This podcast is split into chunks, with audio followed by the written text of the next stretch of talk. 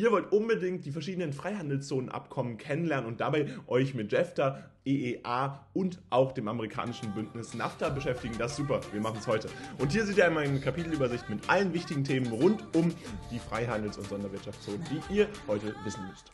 Und bevor das Video losgeht, wollen wir euch noch unseren Kurs vorstellen, denn der ist jetzt für euch verfügbar. Und ihr seht schon mit Texten, Aufgaben, Zusammenfassungen und Lernkarten zum schnellen Verstehen. Und außerdem gibt es natürlich die Videos von uns nochmal on top. Also unser Kurs ist jetzt für euch verfügbar und wir hoffen, dass ihr schon bald reinschaut, denn es gibt natürlich noch 20% mit dem Code WELCOME. Erster Link in der Videobeschreibung. Außerdem jetzt das Selbstorientiert Plus Abo mit allen Kursen, die wir in allen Fächern für die Oberstufe und für die Schule generell jemals veröffentlicht haben. Checkt es gerne aus. Erster und und zweiter Link in der Videobeschreibung. Fassen wir uns nun nochmal die Beispiele für eine Freihandelszone zusammen. Dabei haben wir drei Beispiele für euch einmal hervorgehoben. Grundsätzlich starten wir mit der Europäischen Union, der European Economic Area, der Europäische Wirtschaftsraum EEA genannt.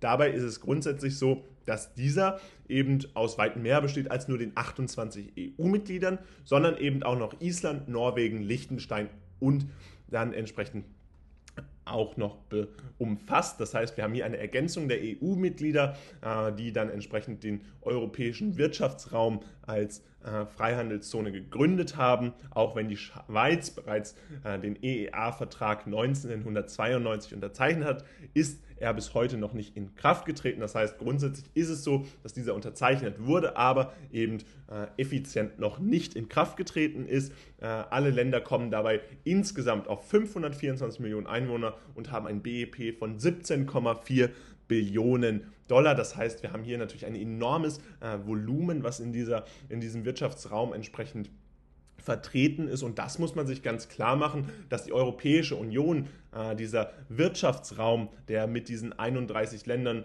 respektive eben dem äh, 32. Land, was noch nicht äh, entsprechend effizient in Kraft getreten ist, mit der Schweiz, äh, dass diese große Anzahl äh, von Staaten und von wirtschaftlicher Macht natürlich dazu geführt hat, dass diese Freiheits Freihandelszone nicht nur geografisch sehr groß ist, weil sie nahezu den gesamten europäischen Kontinent umfasst, sondern eben auch eine enorme wirtschaftliche Bedeutung hat, wenn wir uns hier das BIP von 17,4 Billionen Dollar entsprechend angucken. Und damit äh, kommen wir auch schon zum NAFTA. Das ist ein Abkommen, welches entsprechend äh, zwischen Kanada, den USA und Mexiko gegründet würde. Auch eine Freihandelszone. Äh, diese existiert bereits seit 1994, also zwei Jahre äh, nachdem die Schweiz sogar versucht hatte, den äh, EEA-Vertrag entsprechend zu unterzeichnen. Also eine etwas jüngere äh, Organisation noch, beziehungsweise eine jüngere Freihandelszone. Äh, wir haben hier schon öfters Kritik vorfinden können, beispielsweise in der vergangenen Amtszeit von Barack Obama, natürlich schon etwas her, äh, gab es große Kritik äh, rund um äh, diese Freihandelszone, weil eben verschiedene Nachteile aus Sicht der Republikaner über wiegen, wogen haben und dementsprechend äh, enorme Kritik geübt wurde, ob diese NAFTA denn überhaupt so sinnvoll sei äh, oder ob das nicht zu Lasten der Wirtschaft der USA beispielsweise ging. NAFTA repräsentiert dabei ein BIP von 21 Billionen Dollar und damit ist es natürlich im Vergleich zur europäischen Variante, dem europäischen Wirtschaftsraum, nochmal größer. Wir sehen aber hier natürlich auch, dass äh, wir nur eine Vereinigung von drei Ländern haben. Äh, Im Vergleich dazu ist es aber natürlich ganz ganz wichtig hervorzuheben, äh, dass wir trotzdem weniger Einwohner im Vergleich hier haben, äh, da ja dann doch äh, Kanada ein sehr kleines Land ist, was dann eben nicht vergleichbar ist mit 31 EU-Mitgliedern. Das heißt,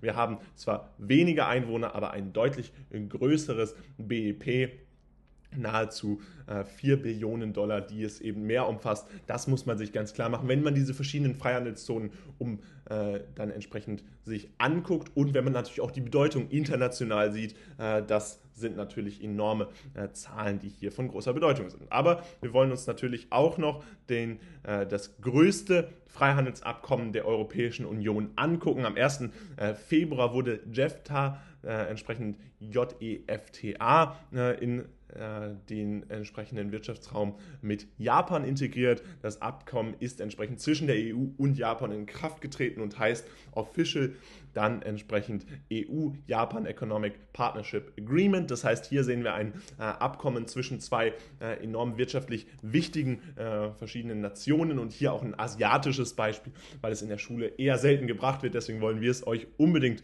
äh, einmal betonen. Also hier ganz wichtig, dass ihr auch wisst, dass dieses aktuelle Beispiel äh, von äh, JEFTA bzw. Japan Economic Partnership Agreement dann auch eine zentrale Bedeutung innerhalb der Wirtschaft hat und damit natürlich auch im äh, europäischen Raum äh, von großer Bedeutung ist, weil es eben äh, nicht nur einerseits eines der größten Abkommen äh, der Welt ist, sondern eben auch das größte Freihandelsabkommen der Europäischen Union fassen wir euch die wichtigsten äh, Freihandelszonen nochmal zusammen. Wir haben euch drei Beispiele genannt, die Europäische Union, die NAFTA und die JEFTA. Dabei ist ganz wichtig zu wissen, dass wir ganz unterschiedliche Konstellationen haben. Das aktuellste Beispiel, was wir hier sehen und auch das größte europäische Beispiel für ein Freihandelsabkommen ist JEFTA, also die EU-Japan Economic Partnership Agreement. Dagegen steht in der Europäischen Union jedenfalls der Wirtschaftsraum mit 31 Ländern neben den EU-Mitgliedern, was 28 sind, auch noch Island, Norwegen und Liechtenstein. Äh, die entsprechend eine Freihandelszone äh, gegründet haben. Außerdem gibt es NAFTA mit Kanada, USA und Mexiko. Diese haben entsprechend eines äh, der größten BIPs gesamt gesehen, nämlich von insgesamt 21 Billionen Dollar. Wenn man das beispielsweise mit dem europäischen Wirtschaftsraum vergleicht, dann sind hier entsprechend nur in Anführungsstrichen 17,4 Billionen Dollar zu vermerken. Nun ist der Hauptteil des Videos vorbei. Wichtig ist aber, dass wir euch nochmal ein weiteres Video hinzugefügt haben, was für euch relevant sein könnte. Also bleibt jetzt dran und guckt es euch an. Das ist eine Sonderwirtschaftszone und damit ist ganz klar, die Sonderwirtschaftszone ist eine andere Wirtschaftszone als das dennoch die Freihandelszone ist und deswegen ist es auch so interessant herauszufinden, was eben eine Sonderwirtschaftszone ist. Und grundsätzlich ist die Definition einer Sonderwirtschaftszone, dass es letztendlich räumlich abgegrenzte oder eben auch sachlich abgegrenzte Bereiche sind, die in einer Volkswirtschaft existieren, in denen für die Produktion von Gütern oder Leistungen andere Bedingungen gelten als in den übrigen Landesteilen. Was also eine Sonderwirtschaftszone so besonders macht, ist natürlich ganz klar, dass es dabei darum geht, dass ein Teil einer Volkswirtschaft durch Schaffung von besonderen Voraussetzungen in einem wirtschaftlich attraktiven Raum sich entwickeln kann und dementsprechend haben wir eine Sonderwirtschaftszone dann vorliegen, wenn wir eben die Sonderwirtschaftszone innerhalb eines Landesteils vorfinden. Also innerhalb einer geschlossenen Volkswirtschaft kann man eben eine Sonderwirtschaftszone errichten. Das heißt, hier geht es nicht um das Bündnis, wie beispielsweise bei der Freihandelszone, zwischen zwei verschiedenen Staaten oder mehreren Staaten. Und äh, dementsprechend ist es hier ganz besonders, dass wir eben in einer Volkswirtschaft uns befinden. Und damit ist es ganz klar, dafür werden dann Investitions- und Produktionsbedingungen geschaffen, die günstiger und attraktiver sind als im restlichen Staatsgebiet. Das heißt, hier geht es insbesondere um die wirtschaftliche Entwicklung eines spezifischen Staatsgebietes. Das kann verschiedene Gründe haben. Eine Sonderwirtschaftszone kann deswegen errichtet werden, weil ein wirtschaftlicher äh, Raum eben unattraktiv ist, weil er entsprechend sich noch äh, weiterentwickeln muss, äh, weil er im Vergleich zum Rest des Landes eben unterentwickelt ist. Das kann aber auch Gründe haben, wie beispielsweise, dass diese Sonderwirtschaftszone äh, nahegelegen ist an einem anderen Land und dieses andere Land in diesem Vergleich dann bessere Wirtschaftsbedingungen hat und man eben Unternehmen in das eigene Land ziehen möchte. Das heißt, eine Sonderwirtschaftszone wird auch dann errichtet, wenn man im Vergleich zu anderen Ländern besonders günstige Bedingungen schaffen will. Aber ist es letztendlich so, dass der erzielte Wirtschaftsaufschwung sich zunächst positiv auf die Sonderwirtschaftszone auswirken, anschließend dann eben auf die regionale Umgebung und zuletzt auch auf die gesamte nationale Wirtschaft. Also es soll ein Gesamt äh, Effekt entsprechend erzielt werden. Die Ziele der Sonderwirtschaftszone sind dabei aber stark abhängig vom Entwicklungsstand des Staates selbst und dementsprechend, auch wenn die meisten Wirtschaftszonen äh, ähnliche Ziele verfolgen, gibt es gelegentlich Abweichungen aufgrund typischer Eigenschaften und Merkmale des Staates. Alle Formen der Sonderwirtschaftszone, die sich äh, seit dem 20. Jahrhundert entsprechend entwickelt haben, äh, werden dabei als wirtschaftspolitisches Mittel eingesetzt, damit Wachstumspotenziale in der Region gefördert werden, die Strukturprobleme oder Entwicklungsrückstände aufweisen. Das heißt, hier haben wir genau diese zentralen Merkmale, die wir euch gerade schon einmal benannt haben. Die Sonderwirtschaftszone eben ein Mittel, womit äh, unter anderem Strukturprobleme, aber Entwicklungsrückstände ebenfalls äh, entsprechend bekämpft werden können. Und gleichzeitig ist es eben so, dass man sich dadurch natürlich auch einen wirtschaftlichen Boost für den Rest der Ökonomie entsprechend wünscht. Das heißt, hier geht es auch darum, dass nur, äh, weil eben die Sonderwirtschaftszone ein spezifischer abgegrenzter Bereich in einem Landesteil ist, dass das nicht unbedingt heißt, dass das ausschließlich äh, in diesem Landesteil einen positiven Effekt haben kann, sondern eben natürlich auch auf die gesamte Wirtschaft, wenn dort entsprechend äh, teure Güter produziert werden, wenn diese seltenen Güter dann sogar exportiert werden. Das sind alles positive Effekte, die beispielsweise mit einer Sonderwirtschaftszone einhergehen können und natürlich auch explizit abgezielt dann auch erwünscht sind. Und genau das haben wir euch äh, gerade nochmal gesagt, die Strukturprobleme und die Entwicklungsrückstände in einer Sonderwirtschaftszone. Äh, da geht es insbesondere um diese dann langfristig entsprechend aufzubereiten fassen wir euch das Wichtigste rund um die Frage, was ist denn überhaupt eine Sonderwirtschaftszone nochmal zusammen. Die ganz zentrale Bedeutung, und das haben wir euch hoffentlich sehr klar herausgestellt, sind, dass entsprechend Sonderwirtschaftszonen räumlich oder sachlich abgegrenzte Bereiche in einer Volkswirtschaft sind, in denen für die Produktion von Gütern oder Leistungen andere Bedingungen gelten als in den übrigen Landesteilen. Dafür werden Investitions- und Produktionsbedingungen geschaffen, die günstiger und auch attraktiver sind als im restlichen Staatsgebiet. Das Ziel dieser Sonderwirtschaftszone ist dabei insbesondere, dass man äh, entsprechend äh, je nachdem, wie der Stand des äh, Entwicklungslandes bzw. des Entwicklungsstand, der Entwicklungsstand des Staates entsprechend ist, je nachdem kann man dann entsprechende wirtschaftspolitische Mittel einsetzen, unter anderem um Wachstums Potenziale zu fördern, Strukturprobleme oder auch Entwicklungsrückstände in dem spezifischen Landesteil dann entsprechend zu bekämpfen. Gucken wir uns nun die Vor- und Nachteile der Sonderwirtschaftszone ein. Und dabei ist es natürlich ganz klar, dass die Sonderwirtschaftszone eine besondere Form der Wirtschaftszone ist, ein besonderes Modell und dementsprechend gerade für internationale Unternehmen bietet sich daher die Ansiedlung in einer Sonderwirtschaftszone an, weil es eben viele finanzielle, aber auch steuerliche Vorteile gibt. Wir hatten uns gerade in der Sonderwirtschaftszonendefinition einmal überlegt, was ist das überhaupt? Und dabei kam ganz klar heraus, dass es um einen sachlich abgegrenzten Bereich geht, der insbesondere aber eben besondere Voraussetzungen im Investitions- und Produktionsrahmen schafft und damit ist natürlich ganz klar, es gibt hier besondere Förderungen, eventuell Subventionen für besondere Produktionen, aber in jedem Fall, und das ist natürlich auch eine Art der Subvention, äh, werden hier Steuern erlassen, die im restlichen Landesteil gezahlt werden müssen. Das heißt, eine Sonderwirtschaftszone ist deswegen so sinnvoll für viele Unternehmen, weil hier eben die steuerliche Ansiedlung stattfinden kann, weil viele finanzielle Vorteile entsprechend hier entwachsen. Und zudem gelten natürlich Sonderkonditionen bei Kreditvergabe und Befreiung von bestimmten Zöllen. Also auch hier ist es für internationalen Unternehmen natürlich ganz besonders sinnvoll, entsprechend in das Land zu kommen, entsprechend in diese Wirtschaftszone zu kommen, weil eben hier die Möglichkeit besteht, äh, mit diesen Vor Voranteilen dieser Sonderwirtschaftszone, dass man Sonderkonditionen durch den Staat bekommt, wo entsprechend diese Sonderwirtschaftszone entsprechend errichtet wird. Im Gegenzug soll man ja dafür sorgen, dass entsprechend bessere Produktionsbedingungen langfristig geschaffen werden, bessere Wachstumspotenziale in dieser Region vorliegen und diese Strukturprobleme bzw. Entwicklungsrückstände behoben werden. Außerdem ist es natürlich so, dass bei der Versorgung mit Infrastruktureinrichtungen dann eine besondere Bevorzugung stattfindet und Gründungsformalitäten schneller abgewickelt werden. Das heißt, hier gibt es zahlreiche äh, attraktive Vorteile, die natürlich für eine Sonderwirtschaftszone sprechen, die für äh, ein Unternehmen sprechen, äh, um dann entsprechend sich in dieser Sonderwirtschaftszone anzusiedeln.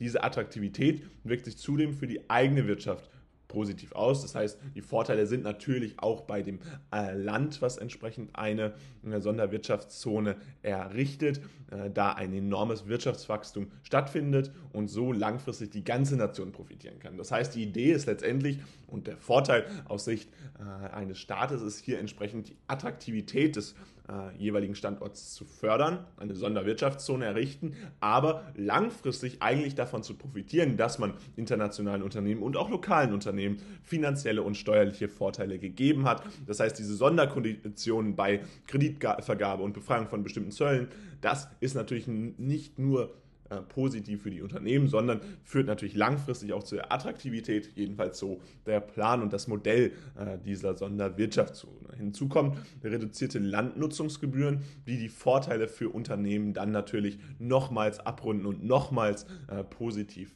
bestärken. Aber, und das ist ganz klar, Nachteile gibt es natürlich auch für diese Sonderwirtschaftszone. Unter anderem die Einstufung der Region als unterentwickelt. Das heißt, die Attraktivität, wenn eine Sonderwirtschaftszone errichtet wird, kann natürlich im Ansehen äh, enorm absinken. Das heißt, hier können Reputationsgründe natürlich einerseits äh, eine große Rolle spielen. Das heißt, äh, insbesondere internationale Unternehmen fragen sich überhaupt, ist es überhaupt dort ein Ort, um mein äh, fortschrittlich innovatives Unternehmen anzusiedeln oder tue ich mir da selbst entsprechend etwas an, tue ich mir selbst einen Schaden an meiner Marke an. Das wäre ein großes Problem für viele internationale große Unternehmen und deswegen ist das ein Nachteil dieser Errichtung der Sonderwirtschaftszone. Auch kann es langfristig sein, dass internationale Unternehmen nur diese finanziellen und steuerlichen Vorteile sehen, sehen. Aber sobald entsprechend die äh, Sonderbedingungen, diese Sonderkonditionen der Sonderwirtschaftszone abgeschafft werden, sie sich wieder woanders hin ansiedeln. Das heißt,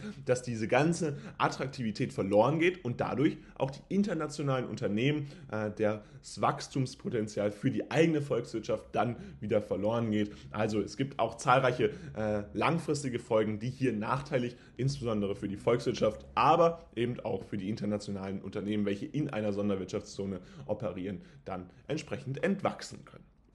Fassen wir euch das Wichtigste nochmal zusammen. Vor- und Nachteile gibt es bei der Sonderwirtschaftszone natürlich zahlreiche. Insbesondere für internationale Unternehmen bietet die Ansiedlung in einer Sonderwirtschaftszone viele finanzielle und steuerliche Vorteile und damit können Produktions- und Investitionskosten natürlich enorm gesenkt werden. Und das ist immer ein großer Vorteil, äh, wenn man hier entsprechend von der äh, Senkung von Kosten spricht. Zudem gelten natürlich Sonderkonditionen bei Kreditvergabe, Befreiung von bestimmten Zöllen und natürlich eine reduzierte Landnutzungsgebühr. Das heißt, das sind enorme Vorteile Vorteile, die für Unternehmen entstehen. Auch für den Staat äh, erhofft man sich langfristig ein äh, positives Wachstum der Volkswirtschaft und damit langfristige äh, positive Auswirkungen, unter anderem auch den, die Steigerung der Attraktivität, die enorm für diese Sonderwirtschaftszone Vorteile bietet. Gleichzeitig gibt es aber eben auch enorm viele Nachteile. Unter anderem können internationale Unternehmen sich aus dieser Sonderwirtschaftszone zurückziehen, sobald sie nicht mehr für sie attraktiv ist, sobald beispielsweise steuerliche Vorteile wegfallen. Und dadurch äh, hat man dann letztendlich als Staat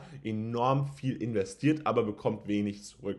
Außerdem ist es so, dass Nachteile auch sein können, dass die Einstufung als unterentwickelt entsprechend dargestellt wird. Das heißt, eine Sonderwirtschaftszone insbesondere für die Strukturprobleme einer Region steht und damit dann beispielsweise enorme Probleme für äh, den Staat hat, aber auch für die Reputation der Unternehmen und diese sich dadurch gar nicht ansiedeln wollen oder langfristige Image-Schäden davontragen. Gucken wir uns nun ein Beispiel für eine Sonderwirtschaftszone an und dieses ist tatsächlich im asiatischen Raum gelegen. Wir sehen dieses Beispiel schon dort unten von Shenzhen, eine Millionenmetropole. Äh, China und Indien sind dabei zwei Staaten, die ihr sicherlich beide kennt und die sich die Vorteile einer Sonderwirtschaftszone zunutze machten. Und das ist ganz wichtig, insbesondere bei dieser Millionenmetropole Shenzhen, die in der Provinz Guangdong entsprechend lange Zeit im Schatten von Hongkong stand. Und damit ist es natürlich klar, dass hier die chinesische Regierung, Regierung etwas machen wollte. Bis in die 1980er Jahre lebten etwa nur 30.000 Menschen in einem kleinen Dorf, was dann Shenzhen entsprechend äh, genannt wurde. Mittlerweile ist es hingegen so, dass sich die Region zu einer modernen Stadt mit dem höchsten Pro-Kopf-Einkommen in China hinter Hongkong entsprechend entwickeln konnte, obwohl eben zahlreiche Städte zur Errichtung einer Sonderwirtschaftszone in Betracht gekommen wären, entschied sich dieses Land damals für Shenzhen. Warum war das so? Einerseits eben aufgrund dieser Lage zu Hongkong, der ausschlaggebende Punkt äh, eben letztendlich die Lage. Das ist häufig so und da die Stadt direkt am Perlfluss Delta liegt und an Hongkong äh, grenzt, hatte Shenzhen die besten Standortfaktoren, um eine Sonderwirtschaftszone aufzubauen. Und hier könnt ihr wieder euer Wissen, was ihr über die Jahre immer wieder erworben habt, anwenden. Denn ihr seht, die Standortfaktoren sind tatsächlich ein ganz zentrales Mittel, welches man anwendet, um beispielsweise auch Sonderwirtschaftszonen zu errichten. Das heißt, man guckt sich an, welche Standortfaktoren gibt es. Einerseits die Lage, andererseits eben auch das ist sicherlich auch ein Grund für diese Sonderwirtschaftszone in China gewesen, dass diese äh, Region noch gänzlich unterentwickelt war, wir nur ein kleines Dorf vorfinden konnten. Und ein kleines Dorf bedeutet letztendlich auch, dass man noch viele Gestaltungsmöglichkeiten hatte. Das heißt, wenn wir schon eine Millionenmetropole vorfinden und diese weiterentwickeln wollen, ist das natürlich viel schwieriger, als wenn wir beispielsweise eben ein kleines Dorf mit nur 30.000 Einwohnern haben, was dann sich noch entwickeln kann über viele Jahre hinweg. Und wir sehen, was hier in den, innerhalb von 40 40 Jahren errichtet wurde. Das Bild äh, ist, glaube ich, sehr äh, aussagekräftig. Eine sehr moderne Metropole, inzwischen eben mit einem der höchsten Pro-Kopf-Einkommen in China. Und das ist sicherlich eine beeindruckende Zahl, wenn man sich überlegt, wo diese Stadt vor 30, 40 Jahren noch war, wo es letztendlich noch ein Dorf war. Dank der Subventionsprogramme der äh, Regierungen entschlossen sich dabei zahlreiche internationale Konzerne dazu, eine Zweigstelle oder sogar eine Produktionslinie in Shenzhen zu eröffnen. Durch die Anbindung an das südchinesische Meer und den Pazifik konnten dann entsprechend Güter mühelos exportiert werden. Das heißt, hier seht ihr nochmal diesen Aspekt äh, der Lage, der hat natürlich auch infrastrukturbedingte äh, Aspekte, nämlich das Süd südchinesische Meer als Anbindungspunkt, aber auch den Pazifik, um eben Güter in die ganze Welt sozusagen zu verschiffen zu können. Und das sind enorme äh, Aspekte, die als Standortfaktoren eingeflossen sind in diese Entwicklung der Region Shenzhen und die damit natürlich dazu geführt haben, dass Shenzhen und Hongkong nur durch einen Fluss getrennt werden, viele ausländische Investoren in diese Stadt zu locken, weil wir eben auch die Nähe zu etwas Bekannterem, zu Hongkong hier hatten. Also das sind ganz klar, äh, ein, ist ein ganz klares Beispiel einer Sonderwirtschaftszone, eine sehr erfolgreiche Sonderwirtschaftszone, wenn wir uns überlegen, wie äh, international äh, anerkannt und bekannt entsprechend Shenzhen heute entsprechend ist fassen wir euch das Wichtigste rund um dieses Beispiel für eine Sonderwirtschaftszone nochmal zusammen. Ihr solltet euch auf jeden Fall merken, dass China und Indien zwei Staaten sind, die sich der Vorteil der Sonderwirtschaftszone schon mal angenommen haben. Insbesondere diese Millionenmetropole Shenzhen haben wir euch dabei vorgestellt, die ganz in der Nähe von Hongkong entsprechend liegt und mittlerweile sich so weit entwickelt hat, dass ein 30.000 Einwohnerdorf bis hin zu einer Millionenmetropole heutzutage geworden ist. Äh, mittlerweile hat sich die Region zu einer der modernsten Städte in China entwickelt und mit dem höchsten pro Kopf Einkommen hinter Hongkong entsprechend weiterentwickelt. Dabei ist es ganz wichtig, dass der ausschlaggebende Punkt Standortfaktoren waren, um diese Sonderwirtschaftszone zu errichten. Das heißt, die Lage äh, für diese Sonderwirtschaftszone, das war der zentrale Punkt, um diese moderne Stadt zu errichten. Das heißt, hier war es insbesondere wichtig, dass wir eine zentrale Lage äh, an dem südchinesischen Meer und dem Pazifik hatten. Dadurch konnten Güter mühelos exportiert werden und damit war die Sonderwirtschaftszone von Anfang an hier eine sinnvolle Idee, die langfristig tatsächlich auch sehr erfolgreich war. Und damit soll es auch gewesen sein von diesem Video. Falls es euch gefallen hat, würden wir uns natürlich riesig freuen, wenn ihr unseren Kurs jetzt einmal auscheckt. Denn Freihandels- und Sonderwirtschaftszone ist es nicht so ein einfaches Thema. Es gibt aber viele Texte, Aufgaben, Zusammenfassungen und auch Lernkarten zum Verstehen jetzt für euch auf unserer Website selbstorientiert.org. Checkt es gerne aus. Erster Link in der Videobeschreibung. Mit dem Code WELCOME bekommt ihr dort 20%. Also auch das gerne einmal auschecken. Und ansonsten würden wir uns riesig freuen, wenn ihr unser Selbstorientiert Plus aber auch nochmal auscheckt. Auch das jetzt in der Videobeschreibung. Und damit wollen wir euch nicht weiter nerven. Wir sehen uns ganz bald wieder. Haut rein und ciao.